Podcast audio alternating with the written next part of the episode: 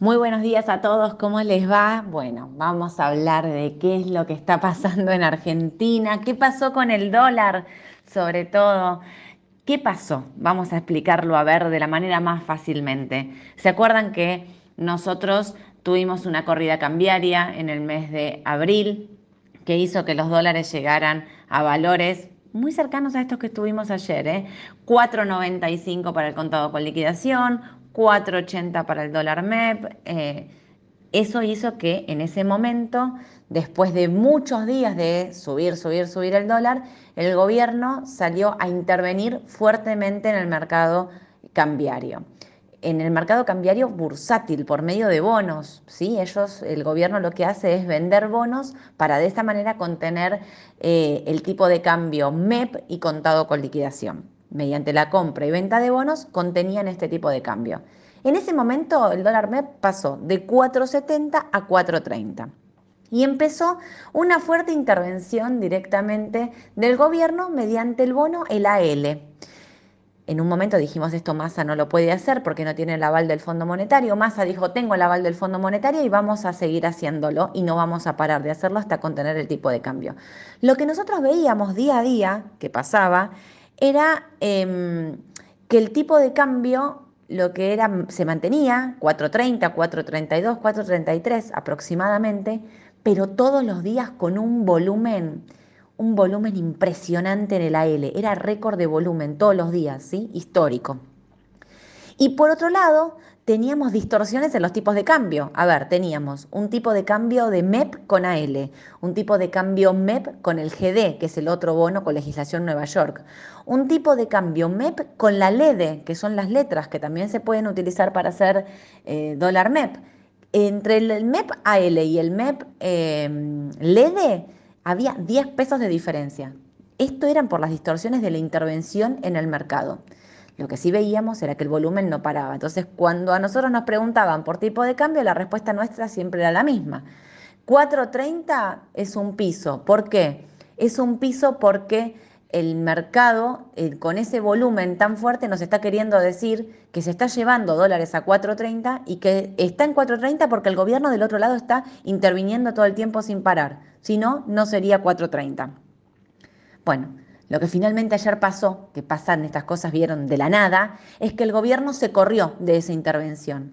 Cuando el gobierno se corre de la intervención, los tipos de cambio saltan. Esta es la explicación de ayer de por qué el dólar saltó 30 pesos. No hubo intervención y subieron, subieron, subieron, subieron, sin nadie que lo controle, hasta un par de minutos antes de las 5, hizo que todos los tipos de cambio subieran. Eso sí, todos parejitos, ¿eh?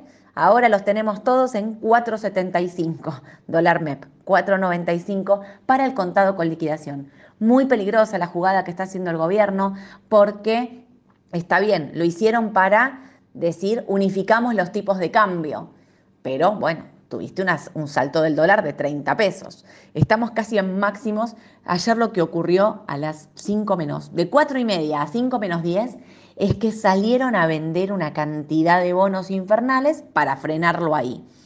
Y 4 em, menos 5, que es cuando menos, menos 5, cuando empieza la subasta de bonos, eh, lo que se veía era una cantidad de venta de bonos, de bonos, de bonos para bajarlo. Esto hizo que el tipo de cambio bajara de 4,80, que estaba el MEP con AL, a 4,7350, que es el precio de cierre.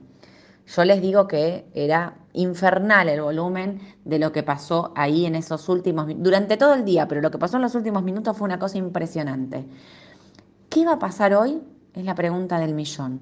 ¿Van a salir a intervenir para dejarlo en 473, 480 aproximadamente, que es lo que cerró ayer? No lo sabemos, pero ayer los bonos en, en dólares bajaron 6%, el AL, que es el que más bajó. Así que está en un valor ahí de 21,71. Justo ayer a la tarde hicimos la, la, decisión justa con Mauro y hablábamos de qué difícil hacerle a T a los bonos cuando están totalmente atravesados por decisiones políticas, en este caso la de contener el tipo de cambio. Para los que estaban haciendo parking y eh, los enganchó comprados en el AL30, ¿qué quiere decir parking? Vieron que ustedes para comprar MEP compran el bono un día, esperan 24 horas y los venden al día siguiente?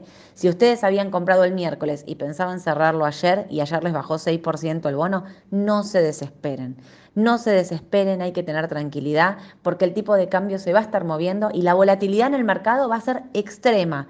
Hoy más que nada que es viernes, que ya estamos todos mirando qué es lo que va a hacer el ministro de Economía en este tipo de cambio. No hay que desesperarse, hay que ser pacientes, como les dije ayer, los que están comprados en bonos de largo plazo, quédense comprados y no, no, desesperar. Los que estaban comprados de corto, bueno, los agarró esta baja, todos sabíamos que podía pasar. 21.71 es el cierre del AL30 de ayer. Vamos a ver qué es lo que pasa hoy. Vamos seguramente a mantenerlos informados eh, por el WhatsApp, así que no estén atentos, que si llega a pasar algo extraño o algo que nos llame la atención, lo vamos a estar informando por ahí. Y por otro lado, tenemos em, el tema del techo de la deuda en Estados Unidos. Eh, el techo de la deuda en Estados Unidos, que están diciendo, y ya ahora sí son em, más optimistas, el presidente de la Cámara dijo que las negociaciones podrían llegar a un acuerdo para elevar o suspender el techo de la deuda este fin de semana. Los índices en Estados Unidos están eh, ligeramente positivos. Lo que mm, el sector tecnológico, ¿se acuerdan que es el que más viene subiendo? Está también positivo, sigue subiendo. Em, el sector tecnológico está, está para incluso eh, seguir eh, acumulando, ¿sí? porque nosotros le vemos una buena perspectiva de largo. Tengan cuidado, porque igual lo del techo de la deuda, vieron que dicen que se va a resolver este fin de semana, no quisiera tener una sorpresa. Así que vayan con prudencia. Otra cosa importante, vino el balance de Globant, que vino en línea con lo estimado. No, no fue un gran balance, pero como vino en línea con lo estimado y no hubo ninguna sorpresa, el papel está subiendo un 3% en el pre-market, así que bien para los que habían comprado y están teniendo esta suba. Y por otro lado está subiendo el petróleo, con lo cual los papeles petroleros también están subiendo. Sube Vista, sube IPF, sube Tenaris. Em, sube em, Exxon y sube Chevron, así que sube el índice de, energía, que es el XLE. Bueno, nada, pareciera que vamos a tener un día tranquilo en los mercados internacionales. Me parece que el foco de todos nosotros hoy va a estar puesto acá en Argentina. ¿Qué es lo que pasa con el tipo de cambio? Si toman alguna decisión o no. Ya estamos en, en un clima eh, recontra, eh, recontra electoral y todas las decisiones son para llegar eh, con la mayor cantidad de reservas y lo más tranquilos posibles al mes de agosto. Así que vamos a ver cómo queda hoy el día del mercado. Que tengan un excelente día a todos. Les mando un beso. Nos vemos.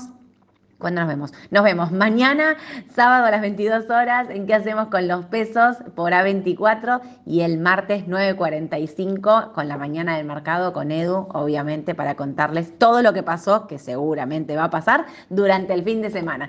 Les mando un beso grande a todos. Cuídense. Chau, chau.